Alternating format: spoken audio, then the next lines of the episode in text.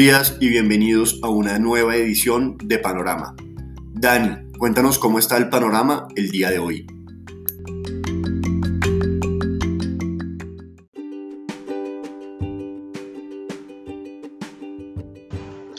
Muy buenos días a los seguidores del podcast Panorama de Global Securities. Hoy, 30 de julio de 2021, un panorama lluvioso, descensos generalizados en los mercados. La noticia de la jornada fue una buena noticia, no una negativa. Crecimiento de la zona euro superó las expectativas. El mercado anticipaba algo que estuviera cercano al 1,5%, desde el 1,2 al 1,75, punto medio 1,5. El dato fue de 2%. Y en el frente inflacionario, la inflación total superó las expectativas al incrementarse al 2.2% en el mes de julio, aunque esperaban el 2%. Sin embargo, la básica descendió y esto de alguna manera le da tranquilidad y espacio a que el Banco Central Europeo mantenga lo que hizo en su último encuentro, que es la inyección de liquidez en niveles altos. Y en los mercados internacionales, ayer Standard Poor's valorizó 0.4%, se acercó al máximo histórico. El stock 600 sí marcó un nuevo máximo histórico, pero hoy estamos descendiendo más de esa ganancia del día de ayer. En utilidades, la acción de Amazon, eh, bueno, la compañía Amazon superó las expectativas de utilidades por acción en cerca de un 23%. Sin embargo, desde el lado de los ingresos, incumplió las expectativas. Los ingresos fueron 2 billones de dólares, un poco más de 2 billones inferiores a lo esperado, y por eso se generó una decepción entre los inversionistas que les gusta más cuando las utilidades crecen porque incrementaron los ingresos más de lo esperado que cuando hay un mejor control de gastos. Y desde este punto de vista, todas las compañías asociadas al tema de ventas en línea se vieron afectadas en el premercado. Amazon caía cerca del 6%, pero estaba arrastrando a todas. Una de esas, Shopify. Así que interesante ver cómo estas expectativas de utilidades que eran muy altas a veces no alcanzan a ser eh, digamos, cubiertas o respaldadas por también una muy buena temporada de utilidades y esto pues puede generar el espacio para algún tipo de corrección, aunque llevamos mucho tiempo hablando de corrección y el mercado estadounidense se ha mantenido en máximos históricos sin ningún inconveniente. Y desde el punto de vista de publicación de resultados, interesante lo que está ocurriendo en el mercado petrolero. ExxonMobil superó las expectativas de generación de caja a pesar de que su producción incumplió lo que el mercado anticipaba.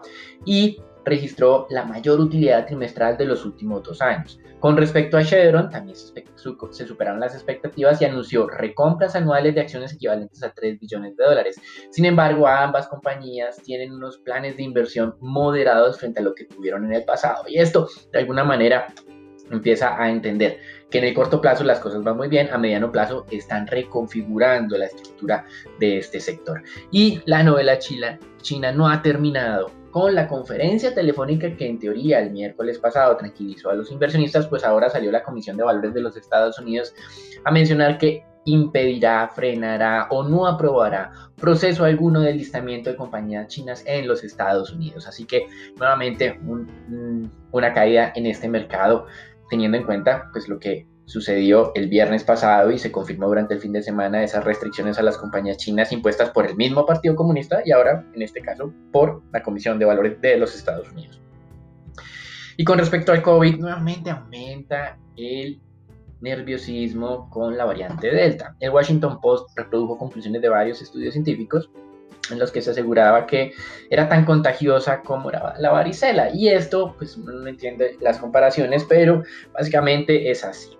Frente a la variante que se había registrado o se había identificado por primera vez en el Reino Unido, que luego fue considerada o denominada la variante alfa, esta variante delta, identificada por primera vez en la India, es 10 veces más contagiosa.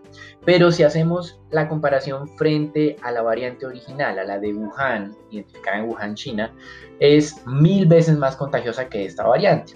Y se han tenido reportes, obviamente siempre son casos particulares que no podemos generalizar de que el contagio en las personas jóvenes es más fuerte ya con esta variante Delta, algo que no ocurría con la variante original debido a la manera en que primero se transmite y segundo se reproduce, también se reproduce más rápido y esto ha generado, digamos que la CDC decida, como mencionamos en nuestro podcast anterior, que es recomendable que incluso los vacunados usen tapabocas en espacios públicos cerrados. Y esto porque con la variante Delta, los vacunados transmiten la enfermedad igual que los no vacunados, así no sufran las severidades de la enfermedad. Entonces, eso es como los anuncios que de alguna manera se están reproduciendo. Eventualmente, como hemos visto a evidencia, algunos estados eh, que no han sido muy efectivos en vacunación se está acelerando porque la gente sí se está preocupando, pero nuestro mensaje es que hay que mantener la calma, que recuerden que la humanidad se adapta, se está acostumbrando al tema de la pandemia y cada vez los efectos eh, pues, sociales, de salud y económicos son menores a pesar de las nuevas oleadas de contagios. Entonces demos un margen de espera, es importante tener en cuenta estos estudios científicos, obviamente siempre hemos sido eh, alineados con la idea de que hay que vacunarse, hay que normalizar la vida, hay que trabajar con las protecciones debidas. En el mercado de visas, el dólar recupera parte de lo que perdió ayer. Ayer perdió el 0.5% frente a otras monedas reserva, hoy recupera el punto 1. Ayer perdió el punto 3% frente a monedas de América Latina en promedio. Hoy está recuperando la mitad de esa pérdida, a pesar de esas recuperaciones de hoy. De todas maneras, se ha debilitado a lo largo de esta semana, ha perdido el 1% frente a monedas reservas y el 1.6% en América Latina. Y en materias primas, el petróleo se está cotizando estable, 76 dólares el barril, un poco por encima de la apertura de ayer, pero estable frente al cierre. El director financiero de Chevron, confirmó lo que ya varios analistas venían diciendo, y es que la demanda de petróleo se había eh, recuperado en el mundo. La única excepción, como lo manifestó el director financiero de Chevron, es el tema de la demanda de combustible para aviones, lo cual pues obviamente está alineado con que la cantidad de vuelos internacionales no son o no están en la misma magnitud de lo que teníamos antes de la pandemia. Sí los vuelos locales en varios países, pero no los vuelos internacionales. En renta fija, se reactiva hoy al cierre de la jornada la atención que habíamos tenido durante los últimos años con respecto al techo de la deuda. Recuerden que durante la pandemia y hasta el 31 de julio del 2021, es decir, mañana, se había aceptado suspender este tema del límite del techo de la deuda. El techo de la deuda es como la regla fiscal de los Estados Unidos, no tiene una regla para endeudamiento anual, sino que no se puede emitir más de tantos trillones de dólares en tesoros. Pues bien, cuando se suspendió esta restricción, el techo de la deuda que se había aprobado era de 22 trillones de dólares. Hoy tenemos un nivel de endeudamiento público de 28.5 trillones de dólares. ¿Qué va a pasar? No hay que devolverse al 22, lo que van a hacer es recalcular esos 22 billones, más bien trillones, reajustarlos al nivel actual. Ahora, no le van a permitir a que el Tesoro emita más de ese nivel. ¿Qué pasa entonces? Que entre las liquidaciones de deuda, los ingresos de impuestos, etcétera, etcétera, etcétera. El Tesoro en este momento tiene 537 billones de dólares y la, la secretaria del Tesoro de los Estados Unidos, Janet Yellen, informó que ya mañana les va a quedar no 537, sino 450 billones y van a tener que empezar a hacer las peripecias acostumbradas para extender la vida útil de estos recursos. ¿Hasta cuándo van a extenderse? Aparentemente hay una certeza, pero los cálculos que dicen los expertos, octubre, noviembre de este año. ¿Y qué va a tener que pasar de ahí en adelante? Bueno, medidas más extraordinarias por parte de la Fed, si es que eh, los republicanos no aceptan incrementar nuevamente el techo de la deuda, seguramente vamos a estar involucrados en esto. Recuerden que los demócratas lo usaron muchas veces contra Trump, antes los republicanos lo usaron muchas veces contra Obama, entonces esto se ha vuelto algo de costumbre en los Estados Unidos. No creemos que se vaya a generar una gran presión por lo menos en estas próximas semanas, sí cuando veamos pues la inminencia de la necesidad de que Estados Unidos continúe emitiendo deuda para pagar la deuda vieja, que esto ya se volvió costumbre. Y con respecto a Estados Unidos, hoy precisamente se publicó la medida preferida de inflación en los Estados Unidos, preferida por parte de la Fed. No es el IPC que, como ya vimos, lleva cuatro o cinco meses superando con creces las expectativas de mercado. Es un indicador que se llama el PCE. La diferencia, recuerden, hemos insistido muchas veces, el IPC es una canasta básica el PCE es un precio agregado de todos los productos que se consumen en los Estados Unidos. Pues bien, este indicador em, subió de acuerdo a las expectativas de 3,9 a 4%. Entonces, diferente al IPC, no hubo sorpresa. Y lo más interesante es que en línea con lo esperado, el PCE núcleo subió menos del, no en línea con lo esperado, más bien, el PCE subió el núcleo subió menos de lo esperado. ¿Qué es el núcleo? Lo que excluye los elementos más volátiles como combustibles y algunos alimentos. Pues bien, este indicador, en vez de aumentar al 3.7%, pasó del 3.4 al 3.5. De alguna manera, y aunque la Fed reconoció esta semana que la inflación se mantendrá alta durante este año, eh, es un aliciente para pensar que no va a haber más sorpresas alcistas en este frente. Y para finalizar, un dato de crecimiento de México del segundo trimestre se está comparando obviamente frente al segundo trimestre del 2020, que fue muy malo. La economía mexicana creció casi 20% en línea con lo esperado. Eh, recuerden que México fue particularmente débil en el 2020 porque AMLO no quiso implementar una política fiscal expansiva para evitar despilfarros. Él prefirió correr con los costos económicos en vez de arriesgarse a que existiera algún tipo de desviaciones de los recursos públicos. Los economistas pensábamos que era mejor correr ese riesgo, AMLO pensaba que no y pues por eso México tuvo esa fuerte contracción y por eso estamos viendo esta reactivación que en apariencia es extraordinaria. Si yo midiera el crecimiento del segundo trimestre frente al primero, de todas maneras el crecimiento es bueno, 1.5%, lo cual pues deja a los países de América Latina, porque no solamente ha sido México, sino el resto de países también han venido registrando una recuperación más fuerte de lo anticipado. Hasta aquí el reporte internacional, los dejamos con Sharon y con Nicolás para que nos cuenten qué está pasando en Colombia y que Sharon nos diga qué cree que va a pasar el día de hoy con la reunión del Banco de la República.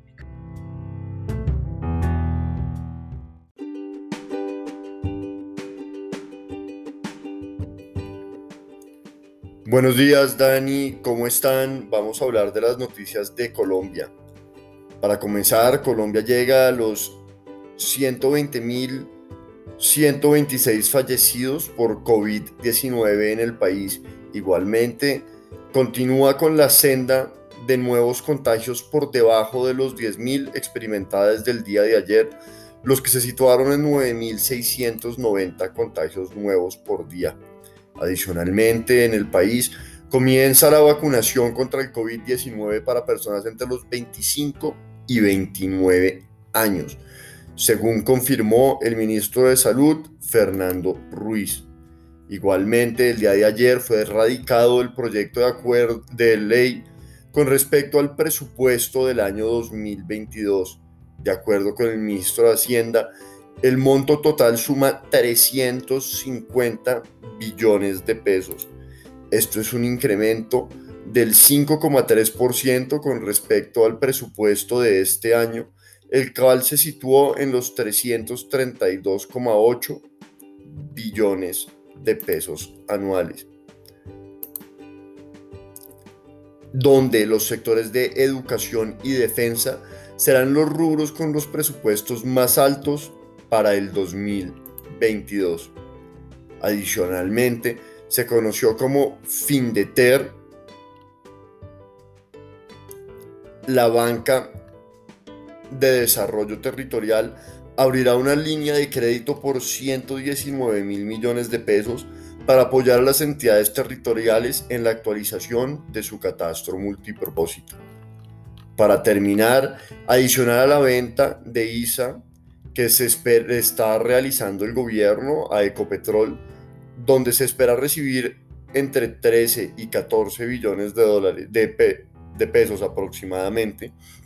El gobierno nacional está trabajando en la valoración de otras electrificadoras en las que tiene participación para aumentar su ingreso. Dentro de estas destaca la electrificadora del Meta EMSA, donde el gobierno tiene un 55,67% de participación, la electrificadora del Huila, en la que el Estado tiene un 83,05% de participación, y la electrificadora del Caquetá, donde el gobierno controla un 72,34% de participación. Bueno, Sharon, cuéntanos cómo está el panorama de renta variable para el día de hoy.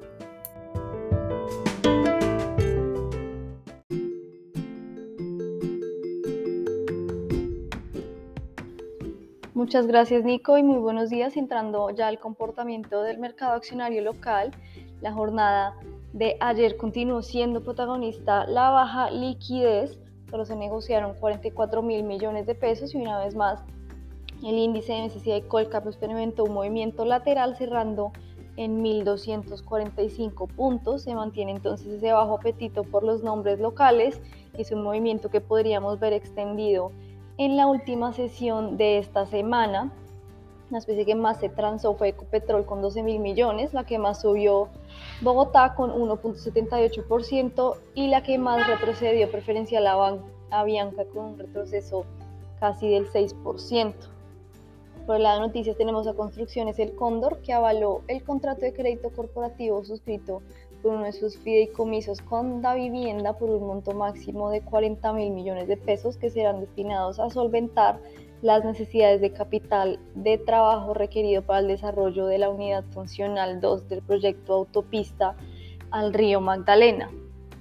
Por otro lado tenemos a Ecopetrol que anunció que invertirá unos 1.300 millones de dólares para buscar gas entre 2021 y 2023 y antes de cerrar el año perforará el pozo que tiene en, Mar Caribe, en el Mar Caribe junto con Shell. Es importante recordar que en febrero de 2020 Ecopetrol y Shell a través de su subsidiaria Shell Offshore Ventures Limited suscribieron un acuerdo mediante el cual Shell adquirió el 50% de participación en los bloques Fuerte Sur Purple Angel y Col 5, localizados en aguas profundas del Caribe colombiano, y allí es donde se realizó el descubrimiento de esa nueva provincia gasífera, con los pozos de Cronos, Purple Angel y Gorgón. Adicionalmente, Ecopetrol anunció que continúa invirtiendo para perforar 30 pozos en Piedemonte, 17 oportunidades en el Caribe y más de 11 en el offshore. También eh, dio actualizaciones de sus otros bloques. En el bloque Tairona, junto con Petrobras, está evaluando el plan de desarrollo del descubrimiento Orca y el potencial exploratorio remanente de este, el cual contempla la perforación de un pozo adicional en 2022, mientras que en el bloque WAF 10 se adelantan las actividades necesarias para el inicio de la perforación de un pozo en el año 2023. Si la compañía continúa ampliando su operación en sus diferentes líneas de negocio. Por el lado de análisis técnico tenemos la acción de Nutresa que mantiene la debilidad y se acerca a los 20.500 pesos, descontando resultados negativos para el segundo trimestre del año que serán reportados hoy a cierre de mercado y que se verían afectados por el alza en los precios de las materias primas durante el periodo. Siente soporte se ubica en los 20.200 pesos. Por último tenemos la acción de mineros que continúa con su debilidad y parece haber encontrado un piso en los 3.700 pesos tras acumular desvalorizaciones cercanas al 8% en las últimas dos semanas. De corregir este movimiento buscaría principalmente los 3.800 pesos al alza. Entrando ahora entonces al comportamiento del mercado de divisas, ese retroceso del dólar en el mundo impulsado por las decisiones de la Fed favoreció por segunda jornada consecutiva el peso colombiano que extendió las ganancias del miércoles y cerró en 3.847 pesos por dólar, un, un retroceso de unos 26 pesos, alcanzando un mínimo de negociación de 3.827 durante la sesión. Y en medio de buenos volúmenes de negociación se negociaron más de mil millones de dólares el día de ayer. Para hoy, en en ese panorama lluvioso y de más cautela esperamos presiones alcistas una vez más en la moneda con resistencias en 3.850 y 3.875 pesos y soportes en 3.830 y 3.800 pesos por dólar. Los dejo ahora entonces una vez más con Nico para conocer acerca del desempeño del mercado de renta fija en la jornada anterior.